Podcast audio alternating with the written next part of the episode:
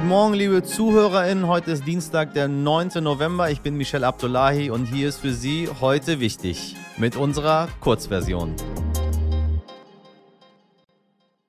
Zuerst für Sie aber das Wichtigste in aller Kürze. Weltklimakonferenz in Glasgow. Deutschland möchte wohl 150 Millionen an ärmere Staaten geben für den Kampf gegen den Klimawandel.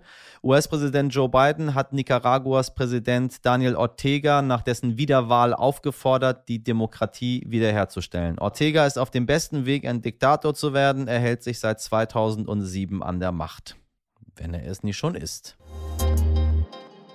In diesen Tagen finden zahlreiche Gedenkveranstaltungen für die Ermordeten des rechten Terrortrios NSU statt. Zehn Jahre ist es jetzt her, dass sich Beate Zschäpe, die einzige Überlebende des sogenannten nationalsozialistischen Untergrunds der Polizei gestellt hat.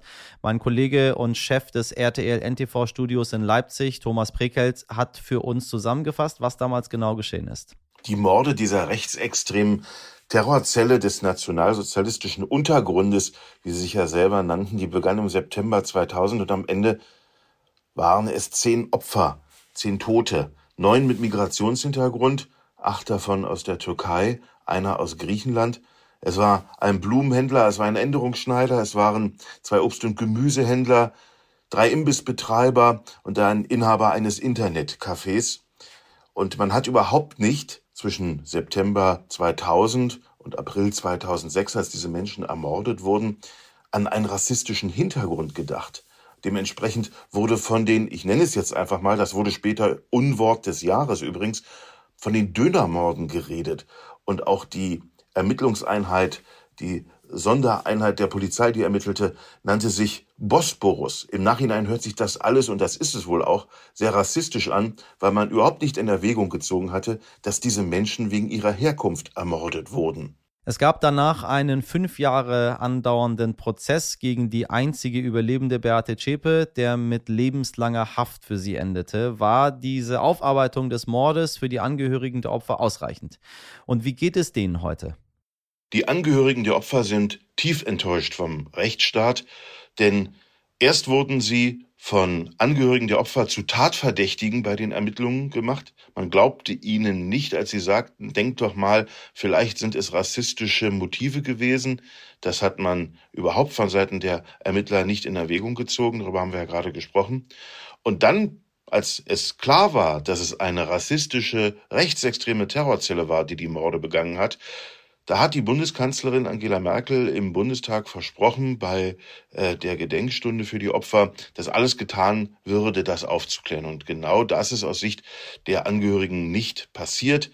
Bis heute weiß man nicht, was ist das genaue Motiv, warum wurden genau diese Opfer ausgewählt. Auch die 22 Jahre alte Polizistin, die in Heilbronn ermordet wurde, da weiß man bis heute nicht, warum. Wie sind denn die Behörden, der Verfassungsschutz verstrickt gewesen in diese Mordserie? Wusste der Verfassungsschutz davon? Auch diese Fragen sind nicht beantwortet, weil die, die es wissen, schweigen. Und die meisten Unterlagen, die vielleicht Ausschluss geben könnten, sind vernichtet worden. Am Ende sind insgesamt fünf Leiter von Verfassungsschutzbehörden in Deutschland zurückgetreten. Aber auch das hat uns der Wahrheit nicht näher gebracht. Ja, für die Angehörigen ist das eine große Enttäuschung. Die Bäume sind kahl, die Tage kurz, aber ich sage Ihnen, wie es ist. Ich habe noch immer meine Übergangsjacke an, meine Damen und Herren, im November. Man muss sich ja so ein bisschen einfrieren, wie ich gelernt habe. Und wenn ich auf die Straßen schaue, sehe ich dort auch nur Menschen mit äh, Halbschuhen rumlaufen oder sehr, sehr kurzen Socken, wo man die Knöchel noch sieht. Und wenn Sie jetzt sagen, ach, der spinnt doch einfach hier, der Abdullahi, äh, lassen Sie es mich belegen. Der vergangene Oktober war weltweit gesehen der drittwärmste Oktober seit Beginn der Aufzeichnungen, 1979. 1970. Und aus diesem Grund und noch ein paar anderen findet ja gerade in Glasgow die 26. UN-Klimakonferenz statt. Bis Freitag versuchen die fast 200 Staaten noch irgendwie Lösungen zu finden, um die Erderwärmung unter 1,5 Grad zu halten. Bislang sind die Ergebnisse jedoch, naja, sagen wir mal, eher bescheiden. Das findet auch mein heutiger Gesprächsgast Joshua Steib, vor allem, wenn man überlegt, dass diese Klimakonferenz bereits die 26. ihrer Art ist und die CO2-Emissionen trotzdem jährlich steigen. Joshua Steib ist 18 Jahre alt und macht etwas, was zumindest zu meiner Zeit für 18-Jährige noch nicht so selbstverständlich war. Er engagiert sich. Joshua ist Jugenddelegierter der UN und setzt sich als solcher für Klimaschutz ein und er fordert, dass auf der Klimakonferenz im deutschen Verhandlungsteam endlich Jugendliche zugelassen werden, damit nicht auch noch die nächsten 26 Konferenzen vor allem aus Blabla bestehen, wie Greta Thunberg zuletzt äh, anprangerte. Moin Joshua, ich grüße dich. Hi Michael, ich freue mich, bei dir zu sein. So, wie ist denn dein Fazit bisher zur Weltklimakonferenz? Ja, also Weltklimakonferenz ist natürlich immer ein höchst komplexes Thema. Das bedeutet, da jetzt schnell so ein Fazit zu ziehen, ist ein bisschen schwierig. Auf der einen Seite gibt es gute Entwicklungen, auf der anderen Seite muss man auch klar sagen, äh, es passiert noch zu wenig. Also was zum Beispiel schon mal gut ist, ist, dass beschlossen wurde, dass äh, von Ländern, die insgesamt 85 Prozent der Wälder haben, ähm, dass dort bis 2030 die Deforestation, also Abholzung des Regenwalds, gestoppt wird. Was dann natürlich wieder kritisch ist, dass in diesem Dokument nicht über die Umsetzung gesprochen wird, nicht über transparente ähm, Kontrollmechanismen, falls das nicht umgesetzt wird. Also das ist so immer die Frage. Auf der einen Seite schön, dass was passiert ist, auf der anderen Seite gibt es auf jeden Fall viel Verbesserungsmöglichkeiten. Also es gab ja beim G20-Gipfel äh, tatsächlich überhaupt gar keine konkreten Maßnahmen. Äh, glaubst du, dass es jetzt auf der, auf der Weltklimakonferenz irgendwelche konkrete Maßnahmen gibt? Ich habe ja mit vielen Leuten auch äh, davor gesprochen, währenddessen. Äh, und irgendwie sind da wenig Hoffnungen, was mich ein bisschen irritiert, weil warum macht man das Ganze dann? Ja, ich glaube, die Hoffnung, die stirbt zuletzt. Aber klar, wenn man jetzt äh, über die letzten 25 Jahre schaut, was die COPs und die Weltklimakonferenzen gebracht haben, dann sieht man, dass das relativ gering ist.